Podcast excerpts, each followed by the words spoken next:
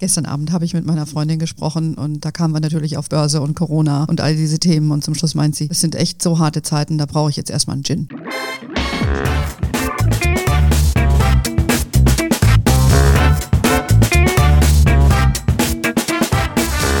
Ich heiße euch super herzlich willkommen zum Her Money Talk, dem Geld- und Karriere-Podcast für Frauen. Wir sprechen heute wieder über Corona, über die Börsenturbulenzen, was das für dein Depot bedeutet und ja, wie wir mit dem allgemeinen Wahnsinn umgehen können. Dazu spreche ich äh, mit Birgit Wädchen, langjährige Redakteurin von Hermanni, bestens vertraut aus dem Newsletter und auch langjährige Finanzjournalistin und Volkswirtin. Hallo, liebe Birgit. Ja, hallo Anne, hallo liebe Zuhörerinnen. Ist ja knapp eine Woche her, dass wir uns gesprochen haben und schon wieder alles neu. Genau, die Lage ist extrem dynamisch. Deshalb sind wir auch heute ganz wieder dabei für unsere Hörerinnen, was Neues aufzuzeichnen. Sag, wie geht's dir äh, mit dem äh, Alltag äh, in Zeiten von Corona?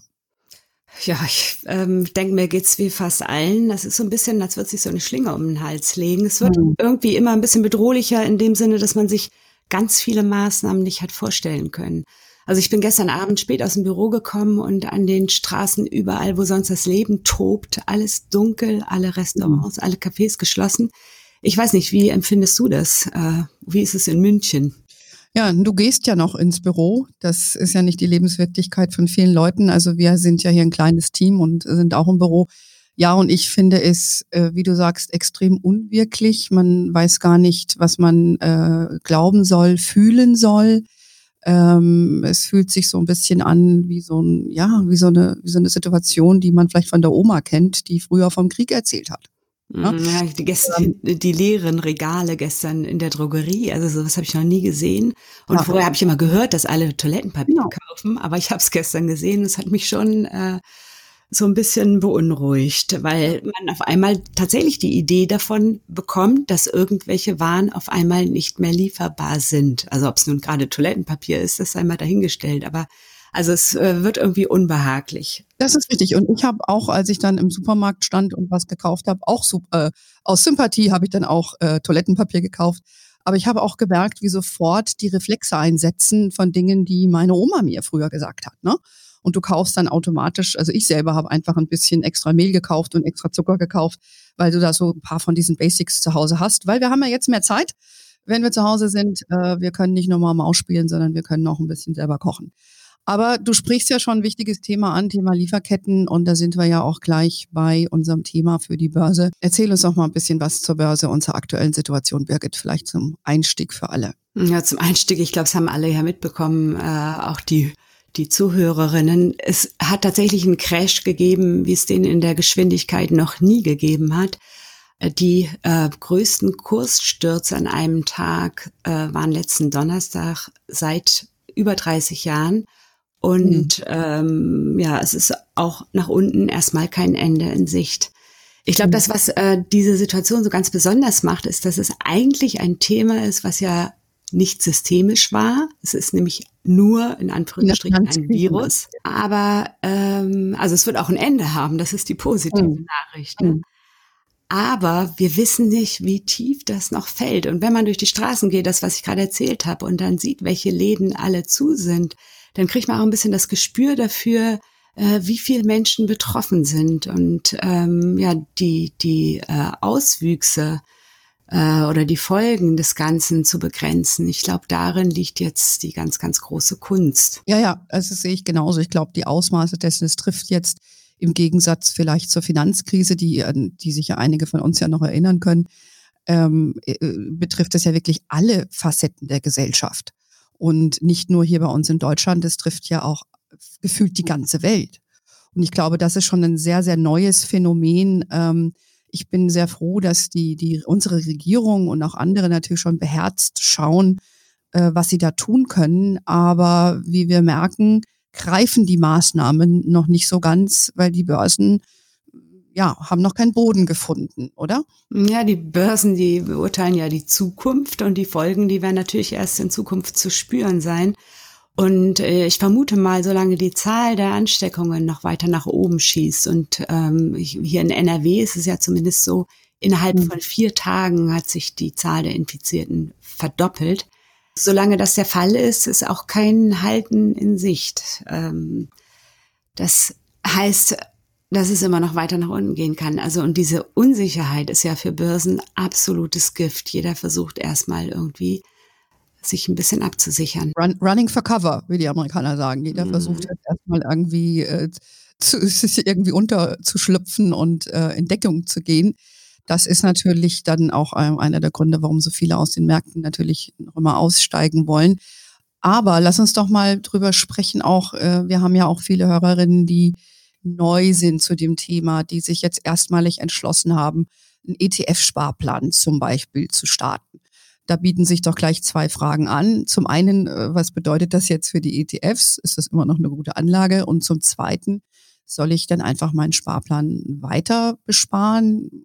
Oder was, was, was rätst du den Leserinnen, den Hörerinnen? Fangen wir mal mit der zweiten Frage an. Also Sparplan weiter besparen auf jeden Fall. Muss ich ja vorstellen, also je nachdem, wenn ich jetzt ein Jahr eingezahlt habe, das Geld, was schon investiert ist, es ist ja schon weniger geworden, zumindest im mhm. Buch. Äh, wenn ich jetzt noch, äh, wenn ich jetzt aufhöre zu kaufen, dann verpasse ich ja die günstigen Kurse. Also einfach weiterlaufen lassen und immer unter der Voraussetzung, dass das, was ich bespare, ein sinnvolles, breit gestreutes Investment ist. Nicht eine Einzelaktie oder nicht ein ganz spezialisierter Fonds, der jetzt vielleicht auf Konsumwerten läuft. Das äh, hm. kann, kann man natürlich machen, aber da wird es auch viele, also es wird in einigen Bereichen auch viele Pleiten geben. Deswegen nochmal so die Grundregel, breit gestreut ist man jetzt besser aufgestellt.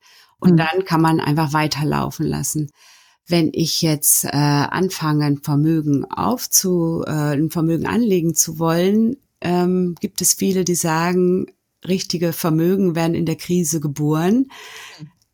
Stimmt, kann man schon mal eventuell mit kleinen Tranchen einsteigen. Ich würde es aber nicht tun. Ich würde noch ein bisschen abwarten, weil ein Boden, wie gesagt, nicht in Sicht ist. Und dann äh, auch in unterschiedlichen Tranchen kaufen. Mhm. Ja, also ich glaube, das ist so äh, ein guter, ein guter Tipp, äh, dass man da einfach vielleicht noch ein bisschen sein, sein, sein Feuerkraft, seine Investitionskraft da ein bisschen noch zurückhält. Ähm, no, ganz wesentlich ist wahrscheinlich auch dabei, wie lange du Zeit hast. Ne? Ich meine, ähm, wenn du wenn du jetzt ähm, Mitte 20 bist und du sparst oder du du investierst äh, für die Altersvorsorge, dann hast du noch unendlich lange Zeit. Dann kannst du das locker, locker, locker aussitzen.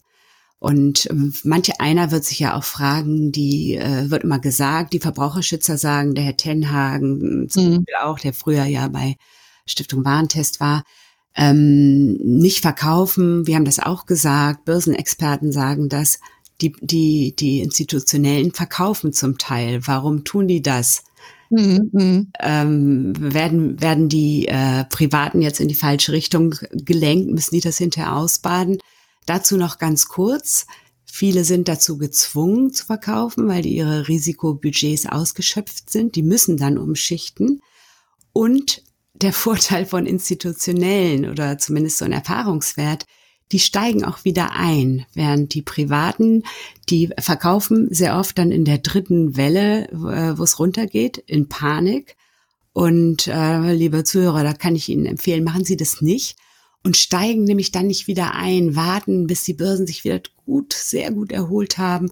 Und so entstehen dann auf Dauer hohe Verluste. Da macht es mehr Sinn, das jetzt tatsächlich auszusitzen, wenn man lange Zeit hat. Das ist immer die mhm. Voraussetzung. Ja, weil Market Timing ist natürlich auch immer sehr, sehr schwer äh, hinzubekommen. Ne? Wann ist der Markt am Boden, um zu sagen, jetzt gehe ich da richtig rein.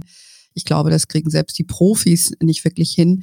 Vielleicht nochmal für unsere Hörerinnen, wenn du sagst institutionelle Anleger, was, was, was verstehst du darunter? Ja, Versicherer, Und, die unsere ganzen äh, schönen Lebensrentenversicherungen äh, verwalten, ähm, institutionelle Pensionskassen, Fonds, alle diejenigen, die die Profis sind und für viele Menschen das Geld anlegen. Und das ist auch wichtig zu verstehen, auch das hatte auch ein bisschen was mit Marktdynamiken zu tun. Die werfen natürlich auch viele große Summen auf den Markt, äh, was natürlich auch dann Marktbewegungen auslöst. Ja, ich glaube, das mhm. sollte man nochmal, aber das können wir gerne in einem anderen Podcast nochmal ein bisschen äh, aufgreifen. Ich glaube, wir wollen es heute einfach auch ein bisschen basic halten, so wie gesagt, äh, Sparplan auf jeden Fall fortführen.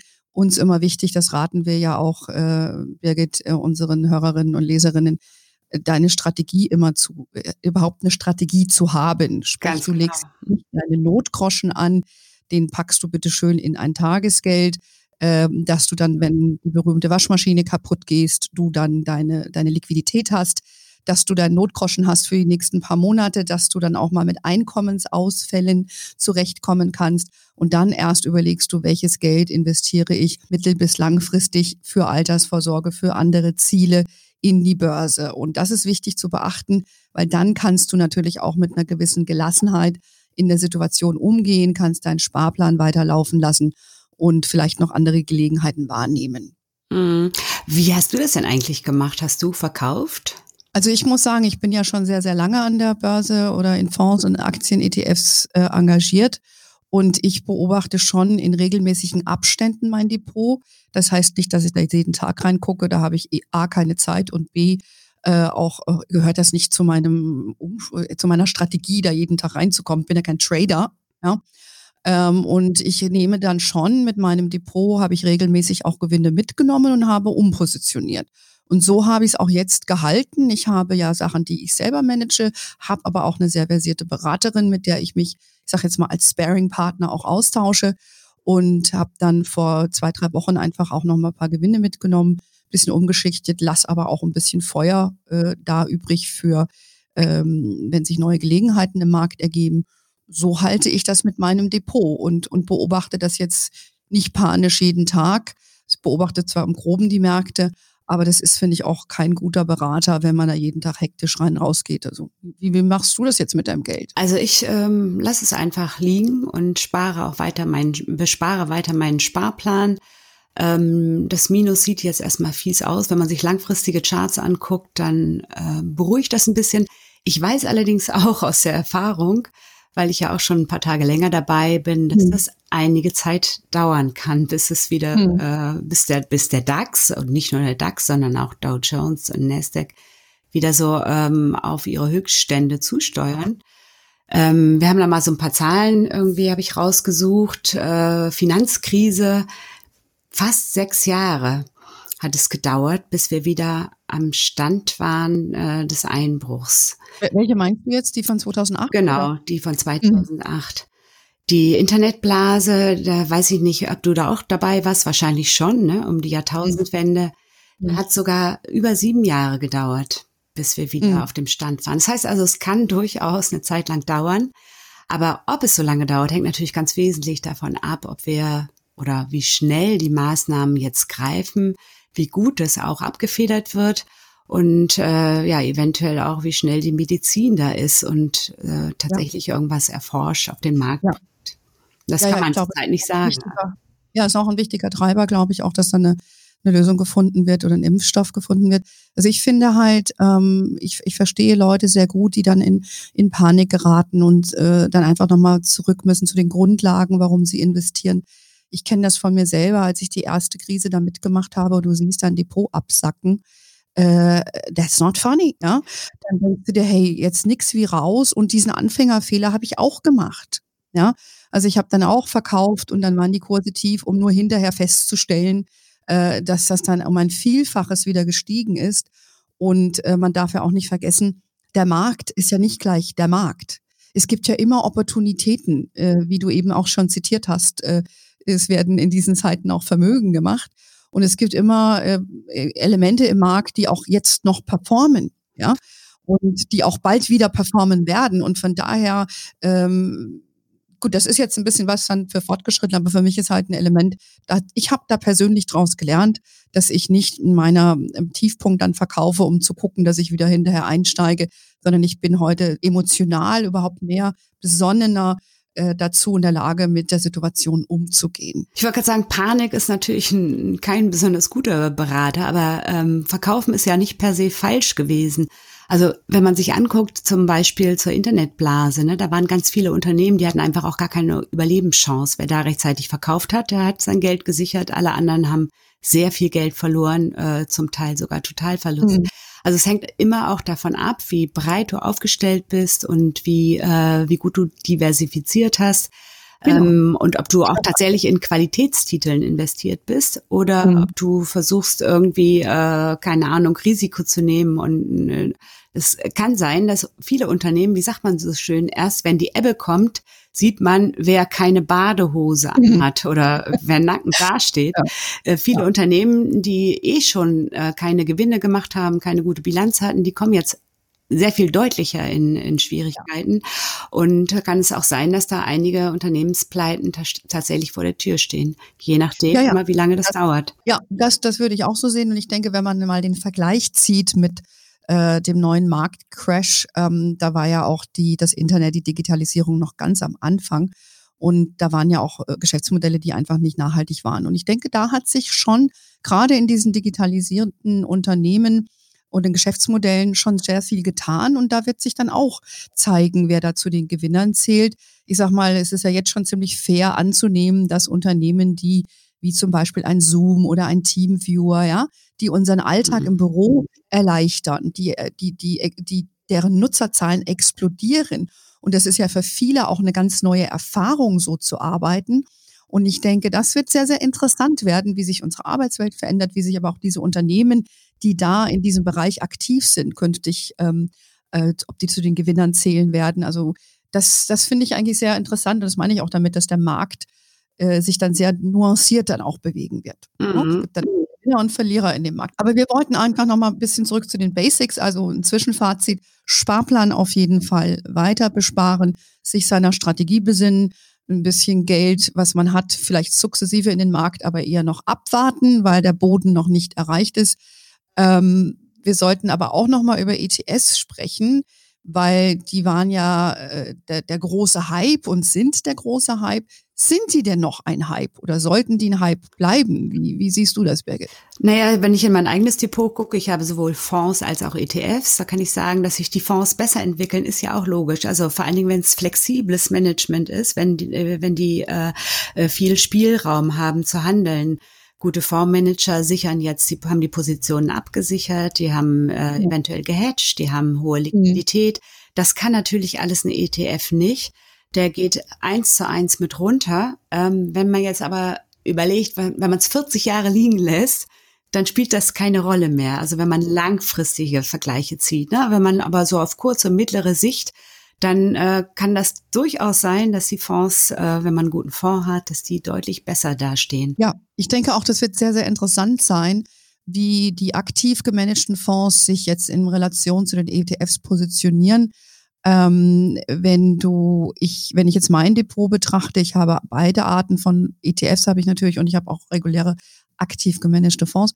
Da gibt es schon einige Fonds, die wirklich sehr gut aufgestellt sind, bin da echt happy mit, die gewisse Strategien haben, die zum Beispiel konzentriert sind mehr im Gesundheitsbereich, Bankaktien vielleicht gemieden haben, ja, oder die jetzt auch aktiv noch mal ein bisschen gegensteuern können. Das finde ich schon sehr interessant, weil diese Phase ist natürlich auch ein Litmus-Test dann für ja, für Fondsmanager, ne, mhm. die dann agieren können und können, die einen können smarter als andere.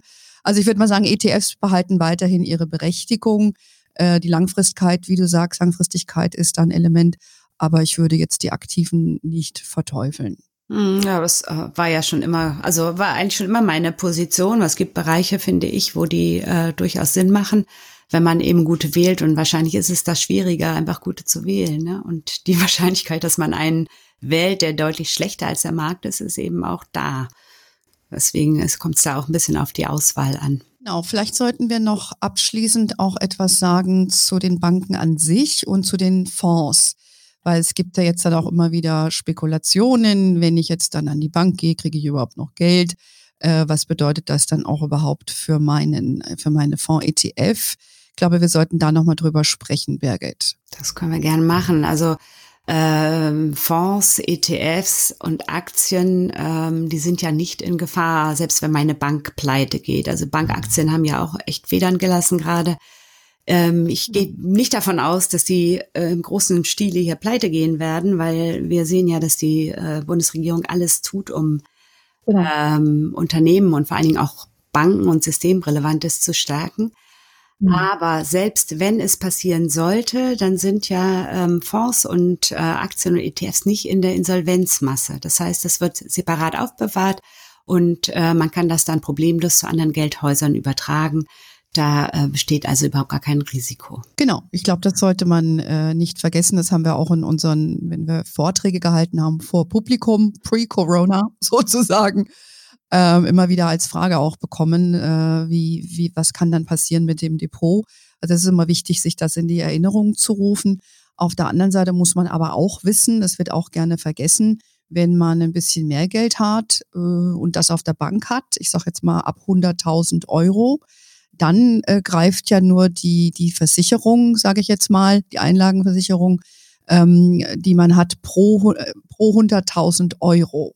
Das sollte man also auch äh, bedenken. Das heißt, wenn jemand größere Vermögen hat, äh, ist das Einlagen bis zu 100.000 Euro bei einer Bank versichert.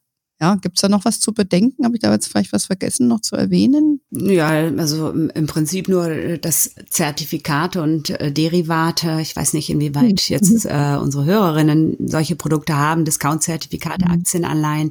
Das sind alles Inhab Inhaberschuldverschreibungen und da greift halt diese Sicherung nicht. Die äh, sind mhm. in der Insolvenzmasse wenn eine Bank pleite geht. Aber wir sollten jetzt nicht vom schlimmsten Fall ausgehen, weil wenn wir das täten, dann müssten wir auch sagen, Einlagesicherung äh, 100.000. Wenn äh, das im großen Stil eingefordert wird, ist das Geld wahrscheinlich auch nicht da. Aber ähm, mhm. das macht eigentlich auch gar keinen Sinn, von diesem allerschlimmsten Fall jetzt auszugehen, weil ähm, tatsächlich anders als andere Krisen, es hat irgendwann ein Ende. Also das, das ist schon mal genau. sicher. Ähm, das Einzige, was passieren könnte, und das ist eigentlich das, was mir jetzt viel mehr Sorgen macht, als ähm, jetzt gerade mein Depot oder wie sich das Geld entwickelt, das ist, wie sich das so politisch hinterher entwickeln wird. Also mhm. ähm, es wird ja schon gewarnt, Welt, es ist wie Weltwirtschaftskrise 1929 und danach mhm. kam die globale Krise und die große Depression. Also wenn jetzt mhm. tatsächlich ganz viele Existenzen gefährdet sein sollten, ähm, der Arbeitsminister äh, hat ja gesagt, wir helfen allen und Herr Altmaier hat das ja auch bestätigt. Wir werden keinen einzigen Arbeitslosen haben aufgrund des Coronavirus. Aber ähm, ganz ehrlich, ähm, also ich glaube das nicht, wenn man sieht, wer da alles betroffen ist und keiner weiß, wie es alles ja. abgewickelt ja. wird. Und ähm, dass viele wirklich ihre Existenz verlieren, die Nerven verlieren, dass äh, man noch irgendwie Schuldigen sucht, dass komische Ideen, Gedanken, Zusammenhänge in die Welt kommen. Mhm. Das macht mir eigentlich ähm, gerade ja relativ große Sorge. Ja, ja. Äh, Verschwörungstheoretiker, äh, die dann irgendwelche obstrusen, obstrusen Sachen aufstellen. Ja, also ich stimme dir zu, es ist einfach nicht absehbar, a, wann der Markt seinen Boden hat und was das längerfristig für wirtschaftliche wie politische Konsequenzen hat. Das muss man ähm, einfach beobachten und abwarten ich glaube, mehr können wir dazu heute eigentlich nicht sagen. Also ja, man kann sagen, falls es einen Hoffnungsschimmer gibt, also wenn es, äh, wir können ja jetzt nach China gucken, wenn man den Zahlen trauen kann. Da äh, die Zahl der Neuinfektionen geht ja zurück, ist äh, auf sehr niedrigem Niveau. Ich glaube, gestern waren es 21, wurden da offiziell mhm. gemeldet. Mhm. Also ähm, wenn, wenn sich das ein bisschen stabilisiert, dann äh, es ein Zeichen dafür gibt, dass es, äh, dass es zu Ende geht. Denn ähm, wie gesagt, die Börse, die handelt ja die Zukunft. Dann kann genau. es auch wieder ganz, ganz, ganz schnell nach oben gehen. Also ähm, wollen nicht ganz so schwarz malen, sondern am Ball bleiben und jetzt ähm, keine Panik schieben, ähm, versuchen, den, jeder für sich so seinen Beitrag zu leisten, ähm, dass die Ansteckung äh, nicht äh, explodiert, sondern dass man tatsächlich zu Hause bleibt, Ruhe bewahrt und äh, ja, und hoffen, dass wir das alles äh, gut, gut überstehen können. Ja, gut und gesund überstehen. Mhm. Das wünschen wir auch allen unseren, unseren Hörerinnen. Unser Bestreben ist einfach, euch äh, ein bisschen Hintergrundinfo zu geben, wie ihr in der Krise agiert. Besinnt euch auf die Basics, auf eure Strategie. Es wird äh, eine Bodenbildung geben und wir werden einfach schauen, wie sich die Märkte danach ähm, entwickeln. Da, das würde ich eigentlich damit auch zum, zum Ende dann bringen wollen für heute. Ähm, ich selber, wir werden alle dann nach Hause gehen. Äh, ich sag mal, Birgit, wir packen Mau Mau aus, äh, wir werden wieder kochen ähm, und uns auf uns selbst äh, erstmal auch besinnen und sicher sein. Und das wünschen wir auch allen Hörerinnen. Und dir auch, äh, liebe Birgit, wünsche ich, das bleibt gesund. Ich wünsche ähm, euch und Ihnen das auch. Äh, also bleiben Sie ruhig, keine Panik. Und äh, wir werden weiter berichten. Zum Abschluss, wir freuen uns, dass ihr reingehört habt in unsere heutige Folge. Die Entwicklung bleibt sehr dynamisch und äh, wir haben vor, euch fortlaufend äh, zu informieren. Von daher freuen wir uns, wenn ihr unseren Podcast abonniert, erreichbar über Spotify, iTunes, über unsere Homepage. Unser Newsletter ganz wichtig war, kommen immer die neuesten Infos dann zeitnah auch zu euch geflattert in eure Inbox. Ansonsten Instagram, Facebook, wir sind auf diversen Kanälen für euch da. Fragen einfach kontakt at hermoney.de. Wir greifen das sehr gerne auf in einen unserer nächsten Dialoge. Und bis dahin würde ich sagen, liebe Birgit, bleibt gesund, liebe Hörerinnen, bleibt gesund und besonnen und auf ganz bald.